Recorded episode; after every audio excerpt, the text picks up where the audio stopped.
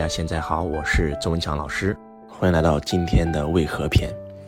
周老师前段时间录了一个录制片，讲了我录制每一个音频节目有多么的不容易，然后就有很多的网友留言说：“周老师，我一直想问你个问题，你已经这么成功了，你为什么还要这么的作践自己啊？大冷天给我们录音频，大热天把空调关掉给我们录音频，然后这几天你静脉曲张犯了，你还在给我们做直播，你为什么？”你你到底是为了什么呀？你做这些事是为了什么呀？可能很多人会说，那周老师肯定是为了钱呀。我们很多人的工作，每天做任何事情，肯定都是为了钱啊。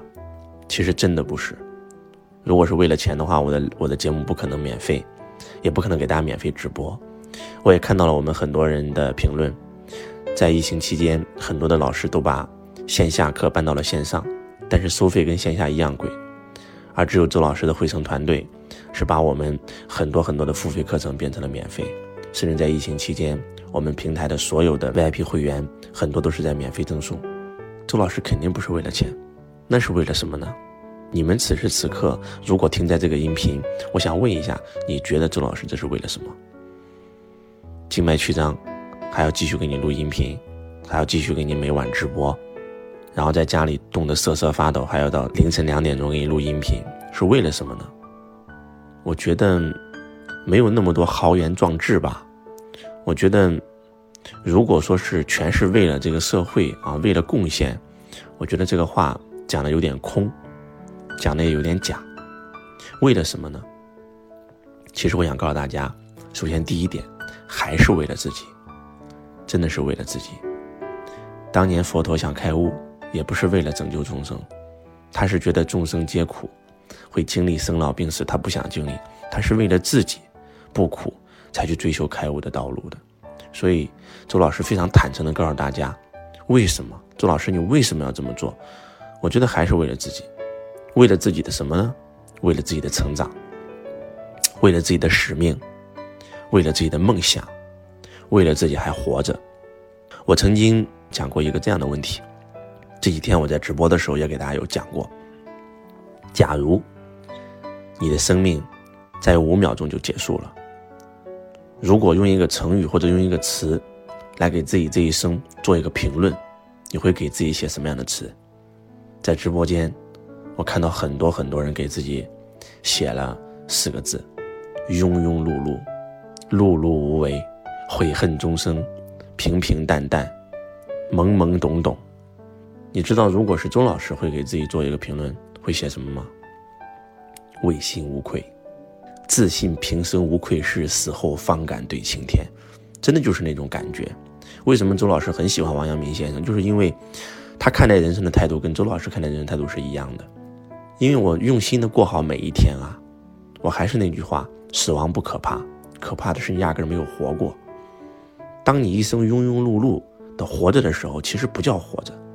就是一个行尸走肉而已，所以当钟老师被疫情锁在家里的时候，我也会懒惰，我也会烂床，我也会无所事事，我就过得特别特别的揪心。这十几年以来，周老师一直都是如此。我一旦闲下来了，我就会发慌，我就会跟普通人一样，也会迷茫，也会觉得生命的意义到底是什么。只有让自己忙起来。的时候，我才会感受到生命的意义。所以，周老师要通过不停的看书、不停的学习，啊，不停的让自己去成长。而这些年以来，周老师找到了一个比看书、比学习成长更快的方法，那就是教别人，教就是最好的学。所以，每一次周老师囤废的时候，就我这里的囤废，就是我今天什么都不干，休息一下，我认为那就是一种囤废。那我就要拿出两个小时的时间来录音频，来去给大家做直播，我就会觉得我的生命很有意义啊！真的是这样的。我有一次这个接受记者采访，让我十七岁，呃走过来的经历全部给他讲了一遍。然后那个记者听完以后说：“周老师，我给你用四个字来评论你的人生，马不停蹄啊！你为什么这么拼啊？”我说：“我不是觉得很拼啊，我我只是想让我的生命过得更加有意义一点啊。”周老师不喝酒，周老师不抽烟，周老师不去夜店，周老师也没有什么娱乐的活动，真的就是喜欢看书，喜欢学习，喜欢成长，啊，偶尔听听音乐，看看电影，然后出去旅游一下。我出去旅游，我看一部电影，我听一首歌，也是希望能够从里面悟到点人生的哲理，真的就是这样。假如你的生命当中还剩下最后五秒钟，你给自己人生做一个评论。我相信很多人，他穷其一生，他都是过得没有意义的人生。如果你的生命过一天跟过三十年没有什么区别，就像一杯白开水一样，其实你没有活着。假如你的生命还剩下五分钟，你最想做的事情是什么？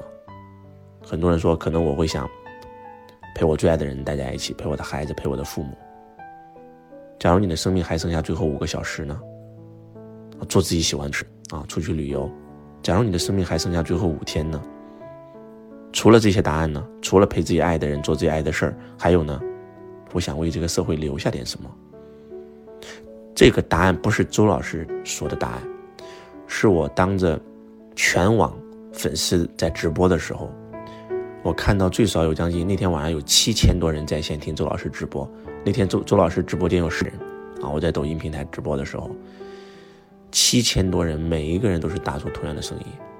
那假如说我生命还有五个月，还有五年，那我除了陪我最爱的人，陪我的家人，然后做自己最爱的事那我肯定要为这个社会留下点，留下点什么？我要做一些有意义的事那现在恭喜你，你现在生命有可能还剩下五十年。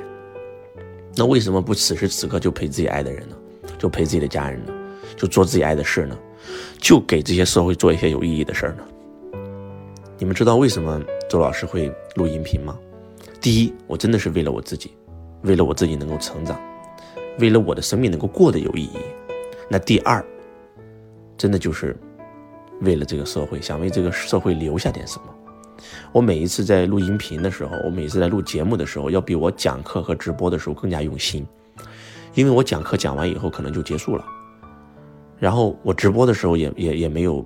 因为也不能看回放。我在录节目的时候，我今天录的这个音频，当我上传到互联网平台的时候，它是可以永远存在电脑上的，存永远存在互联网上的。后人再过三年、五年、十年、三十年、五十年、一百年、两百年，他都有可能听到我这段音频。所以，为了什么？真的就是为了想帮助更多的人。特别是，呃，以前很少会有时间接触到周老师的一些粉丝和学员。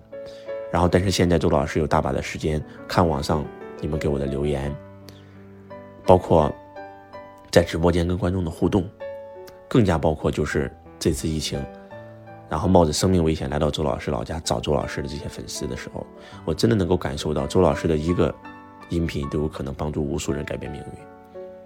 所以，为了什么？为了我自己能够成长，为了我的生命能够过得有意义，为了能够帮助更多的人。为了能够让这个社会变得更好一点，我觉得这就是，这就是我的答案。可能当你听完今天这个音频的时候，你会发现你我的区别是什么？可能你脑袋里面只有自己，只有自私自利，只是想让自己过得更过得更舒服一点。你没有为了自己的成长负责，你也没有为了让自己的生命更加有意义而负责，你也更没有为这个社会做一点什么。我觉得这就是你我的区别。为了什么？为何偏其实就是动力嘛？我经常讲这么一句话：你要想做成一件事儿，怎么做不重要，为什么做很重要。我们在带着团队打一场战役的时候，我们首先会跟我们的伙伴讲清楚一个问题：我们为何而战？我们不是为了赚钱，我们是为了更加有意义，我们是为了公司的使命，我们是为了帮助更多人而战。为什么要比怎么做更加重要？因为为什么解决的是动力的问题？怎么做就是方法，就是外在嘛，有无数种方法，你可以自我摸索出无数种方法。我记得在周老师的课程现场，我曾经带着大家做过一个游戏。我请了一个同学上讲台，他坐上，我给了他一本书，让他把他的书放在头上，然后我跟他讲说：假设现在我手上有一把枪顶着你的头，我数三秒钟，你要把这本书从你的头上拿下来。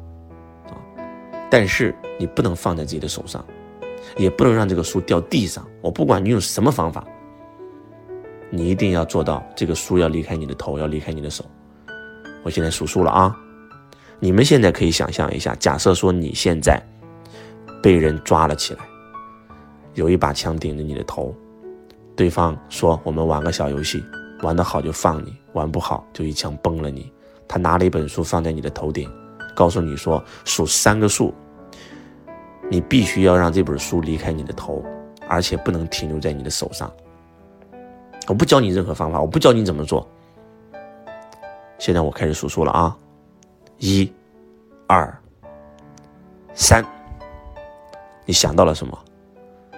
很多人说那非常简单啊，我就把书从头顶放到我的腿上不就行了吗？好，太棒了！重新把那本书拿到你的头上，我再数三个数，这本书不能出现在你的头上，也不能出现在你的手上，更不能出现在你的腿上。数三个数，如果没做到，就会一枪崩了你。一、二、三，你想到了什么？很多人说太简单了，我把书放到我的腋下不就行了吗？好，太棒了！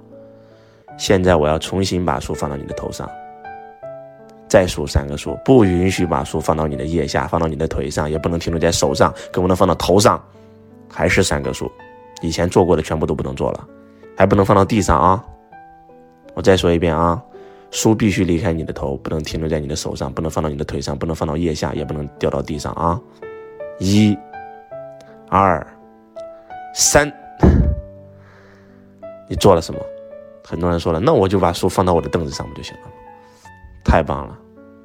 我们再来，最后一次，你以前做过的通通都不能做。不能放到头上，不能放到手上，不能放到腿上，不能放到腋下，也不能放到这个凳子上，怎么办？很多人说了，那我放到腿夹子总行吗？放到脚上总行吗？你有无数种方法。换句话讲，没有人教你方法，不需要教你方法。当你的生命出现危机的时候，每一个人都可以，都可以发挥出自己的潜能。为什么要比怎么做更重要？你为何而战？你要找到那个动力啊！你要找到那个源泉啊！周老师的那个动力篇讲的多好啊！最开始周老师能崛起，不就是为了父母吗？后来为这个之所以周老师辛辛苦苦的努力，不就是为了光宗耀祖吗？再后来，不就是为了我的员工能过上我跟着我的人过上好生活吗？再后来，不就是为了那些相信我的学生吗？再后来，不就是为了这个国家，为了这个民族吗？再后来，不就是为了全人类吗？为了这个世界吗？你呢？你为谁呀？如果你脑袋里只是想让自己过得舒服一点，你根本就不可能有动力。真的，你和伟人之间最大的区别，不是你们之间做了什么，而是你是在为何而做。一个自私自利的人是永远无法成功的，真的是这样的。佛陀刚开始可能是为了自己免受这个生老病死的痛苦，但是慢慢到最后看到众生皆苦的时候。他不再是为了他自己，他是为了众生，他是为了全人类，他是为了整个天下，就是这样啊。当扎克伯格的女儿出生的时候，他把自己的钱全捐了。记者就采访他：“你为什么要这样做啊？”他说：“我希望我的女儿生活在一个更好的世界，所以这笔钱是用来建设世界的，保护环境的。”啊，这句话我听完以后特别震撼，特别是就在美国，就在。扎克伯格的那个学校就在他捐助仪式的那个那个地方，在他看来，他不是要让他女，他为了让他女儿生活的好一点，因为他女儿他一定不可能独立生活在他自己家，他一定要来到这个世界上的，他一定要接触这个世界的每一个人，所以他他是为了这个世界过得更好，他脑袋里在想什么？在想的是全人类的事儿，所以他能成为扎克伯格啊，Facebook 的创始人嘛，所以。